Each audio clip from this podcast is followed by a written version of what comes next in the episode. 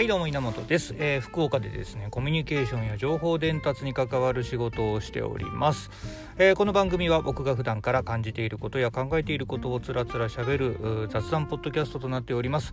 えー、番組に対してのご意見やご感想そしてもしご質問などがありましたらそしてあとリクエストですねがございましたらハッシュタグで受け付けておりますのでぜひハッシュタグの方で、えコメントをお寄せください。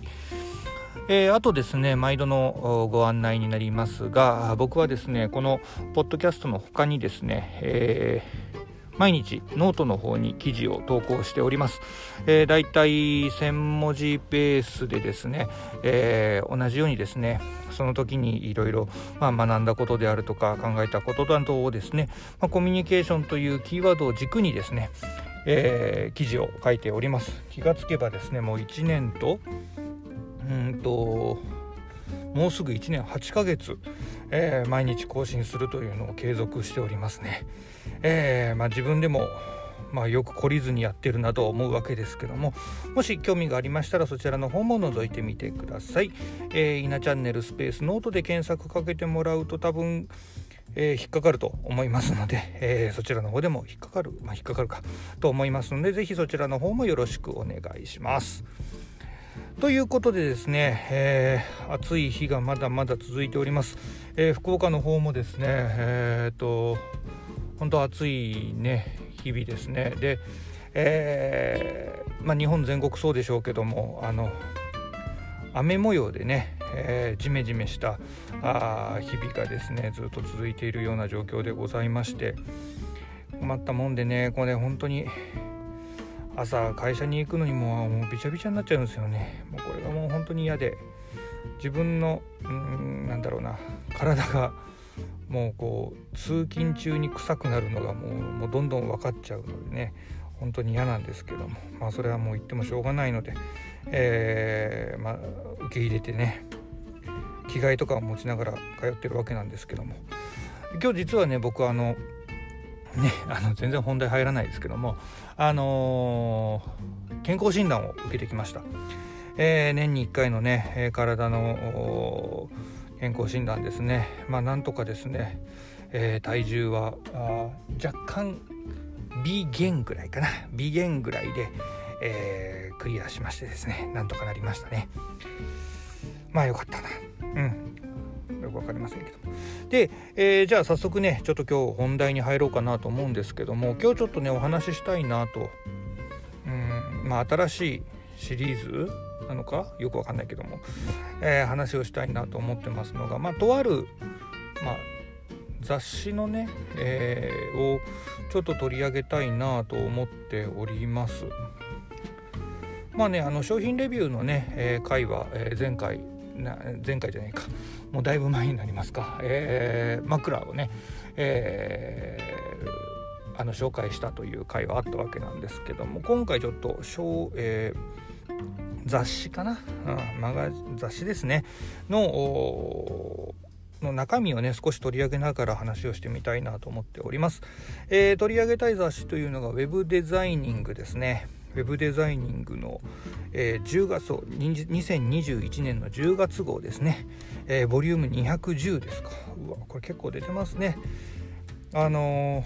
ー、ウェブデザイニングって、えーまあ、ウェブ系の、まあ、雑誌ではあるんですけども、まあ、唯一もうこれぐらいですか。残っているのは、うん、以前はねウェブクリエイターとかね、えー、ウェブストラテジーだったかな。とかあったんですけども、まあ、こういう雑誌ももうほぼほぼうん、まあ、オンライン化してきたというか、まあ、ネット記事にね、えー、の方に集約されてきたわけなんですけども。で、まあ、ウェブデザイニングというねこのウェブ系のウェブサイト制作系の、えー、雑誌の今回の特集がですねオンラインでのセミナーイベントプロモーション成功ノウハウっていうねまあ何？ウェブサイト制作関係ねえじゃねえか問題があるこのタイトルなんですけども。なんでこれちょっと僕が今回取り上げたかというと、えー、僕も最近このオンラインイベントオンラインセミナーなどなどですね、まあ、ここらはね結構あのクライアントからの相談も受けることが多くて、えー、仕事としてやってたりします。でさまざまね思うことがいろいろあってでその思ってたことをうん何かしらまあできる限り、えー、自分の中で言語化して、えー、お客様クライアントの方にいろいろ提案してきていたんですね。ここ半年ぐらいかな。半年ぐらいになりますかね。うん、えー、半年ぐらいですね。さまざまな言葉を使ったりさまざまなシチュエーションをまあ資料に落として提案したりということをやってきたわけなんですけどもまあそれがね、まあ、今回まあ、ウェブデザイニングの方であるある程度、まあ、体系化されていたと言ってもいいのかなと思うような内容でした。あの 特にね具体的な技術的な技術のねお話例えばツールであるとかのお話ってあんまり載ってはいなかったんですがあのまあ言ってしまうと考え方の部分ですね、うん。えー、その考え方の部分がものすごくねあの、まあ、参考になるというのとえー、自分の中で思っていたことがあまあなんだろう、えー、書籍書籍というか、うんまあ、文章図解という形でされていたのでものすごくね、うん、勉強になったというかあの整理できたかなという印象なんですね。でえー、っと今回のこの先ほど言った、えー、オンラインでのせオンラインでのセミナーイベントプロモーション成功ノウハウというね、えー、タイトルなんですけども主にね、えー、いくつだ？えー、っと企画編っていうのと、え環境構築編っていうのとあとは、え集客編ですね。で、え集客編の後に配信編。そしてアフターフォロー編というところにで出来上がってるね構成になってるんですね。今何個言いました？1 1 2 3 5つですね。5つ5編に分かれて、えー、まとまっております。で僕はこの中で一番重要かなと思っているのは実はアフターフォロー編だったんですけどもあの企画とかね、えー、配信技術とかっていうところはまああのまあなんだろうな礎というかあその辺りのことがねやっぱりまとまっていて、えー、同じようなことがあ同じようなことをやっぱり多くの人は考えてるなと思ったわけなんですけどもまあねいくつか気づきもね集客のところではね気づきはありましたよ。あのー、まあ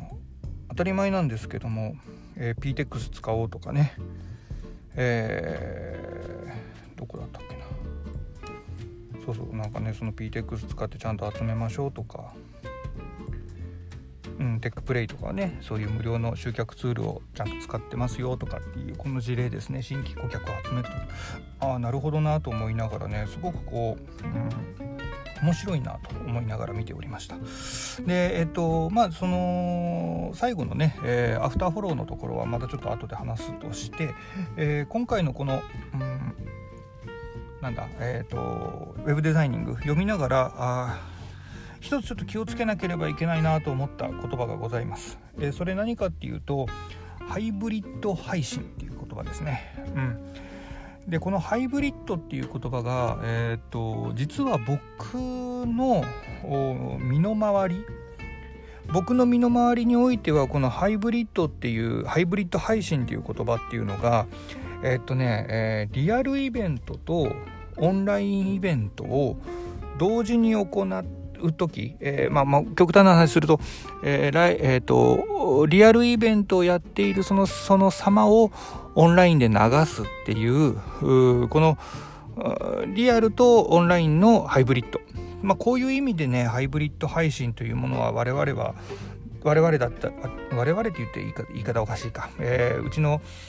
会社だったりうちのまあ周りですね、えーと、お客様も含めてですけども、まあ、そういった意味合いでねこのハイブリッドっていう言葉を使っていたんですが実は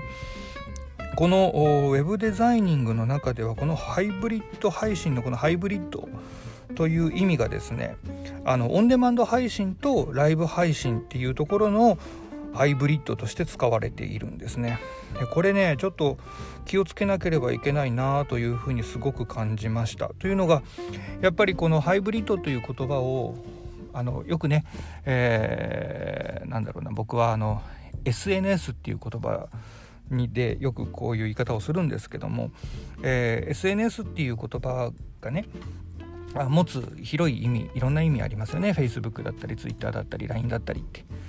でお客さんがねクライアントが SNS っていう言葉を使った時に、えー、どの言葉を指しているのかっていうのを明確にしなければいけないというようなことをよく社内でも言っているわけなんですけども今回このハイブリッド配信という言葉についても同じようなことが言えるなというふうに思っています。なのでまあハイブリッドまあねまあなんだろう言いやすい言葉でもありますしね、えー、う市民権を得た得ているワードというかキーワードであるとは思うんですけども、えー、このハイブリッドっていう言葉が持つ意味を今まで僕はさっきも言ったようにオンとオフだったんですけどもオンラインとオフラインだったんですけどね、えー、もう一つの意味としてライブとオンデマンドというものがあるということを、まあ、今回これこのウェブデザイニングで知りましたので、まあ、そこはちょっと気をつけて確認を取っていかないといけないなと思いますね。まあ、これもしね聞いてらっしゃる方もあのそういう業務やることがあるかもしれませんので是非気をつけられてはどうでしょうか。あとねやっぱりこの後半、まあ、先ほども言いましたけども一番僕がこの、えー、オンラインのイベントとかで必要だなと思っているのはやっぱりアフターフォローですよね。えー、このアフターフォローねやっぱり上手にこの、まあ、配信の後ねをどうやっていくかっていうのがものすごく僕も大事だなと思っていてまあたまたまですがうん僕らが普段やっているやっているというか僕のね会社がよくやっていますけども通販関係のね、えー、CRM と言われるような世界の一つの考え方というものが、うん、使えるのではないかなというふうには思っていますけどまあちょっとね具体的にアプローチというものがまだまだできていないというところではあるんですけども、まあ、このアフターフォローね本当に大事だなと思うんですね。難しいんですけどねあのせっかくのチャンスと捉えるのかそれかねあんまりこうなんだずけずけいっちゃうと逆にこう迷惑がられるのか、まあ、このね微妙なあところがあるのがこのアフターフォローの難しさだとは思うんですけどもまあねうまくここは乗り切って乗り切るというかいい、うん、答えというかがね見つかるといいなと思ってますね。まあねそことまあちょっと僕これまだあんまり、えー、なんだろうなこの、え、ウェブデザイニングにもそんなに書いてなかったことではあるんですけども実は僕はこのアフターフォローのねこの、えー、章の中にね、えー、書いてあります。アーカイブっていうのが一つねあのー、なんだキーワードでありました。でここにはねあの一つの取り組みとしてですよあの書いてあるのがアーカイブでもライブ感を味わえるよう工夫っていう言葉が書いてあるんですね。僕正直これは、えー、ここのこの、えー、こう取り組んだっていうね一つの事例があったんですけどもこのアーカイアーカイブでもライブ感を味わえるように工夫するっていうのは僕は正直これ反対派なんですね。うん、これをやってしまうとライブの意味が果たしてどうなんだろうっていうのは思う思っている側です。もちろんね、えー、アーカイブでライブ感を味わうことができるというのは僕はあの素敵なあの演出のやり方だとは思うんですがどうもここをやっぱりアーカイブはアーカイブじゃないのかなっていう気持ちがありますしアーカイブならではの良さというものがうーん今度は逆に薄まっていくこのねアーカイブでライブ感を味わえてしまうとというのは正直あります。だからこれ前言ったかな？この場所でこのポッドキャストで言ったかどうか分かりませんがこのまあライブ配信とこのアーカイブとかの関係性ですね、まあ、こういった部分の関係性という部分がうんもしかするとですよ。これあくまでもまだもしかするとなんだけども笑っていいともにヒントが隠されてやしないかと思っています。はい、ということでございます。でね、まあちょっとまあ分かりませんけどね、まあこのまだライブ配信も、まあ、うん、まだこれからどうなっていくのか、オンラインイベントというのが、まあもうデフォルトにはなっていくんでしょうけども、これから僕らはどう付き合っていくのかなというところは気になるところではあります。で、えー、まあ、まあ、なんでね、今回ちょっとこういった話をしたかっていうとね、実は、オンラインイベント、うん、というものが、まあ、いよいよですけども、まあ、もともとそうなんでしょうけどもいよいよこの雑誌の特集になるほどですね、えー、市民権を得てきたというところですね、えー、しかもそれはあの何テクニックとかの話ではなくて、えー、考え方という部分で、で、えこう市民権を得てきたなというようなものをね今回のこのウェブデザイニングの表紙でものすごく感じております、えー、まだね実はこれまだ僕電子書籍で電子書籍でパラパラ見たような感じなんですけどもこれねまあ、あの社内の多くの人に見てもらいたいというのもあるので、えー、近日実際の本を買ってですね、えーポッと置いておこうかなとなどと思っております。ということで今日ちょっとねあの長めになりましたけどもあの雑誌の中身を紹介するという回をやってみました、えー、ウェブデザイニングのね一部をちょっと紹介してみたんです。紹介というか、えー、読みながら気になったことを喋ってみたんですけどまあたまにはねこういうのもやり方としてはいいかなと思っております。またねやってみたいなと思っております。はい、ということで、えー、この番組はあ僕が普段から感じていることや考えていることをつらつらしゃべる雑談ポッドキャストとなっております。もし何かあご意見などがございましたら、ハッシュタグイナチャンネルで、えー、コメントをお寄せください、えー、すごく僕自身喜びますのでお願いいたします。はい、ということで、え今日は、えウェブデザイニングのオンラインのオンラインのセミナーイベントプロモーション成功ノウハウというねその特集について、えー、ちょっと喋ってみました。また聞いてやってください。稲チャンネルでした。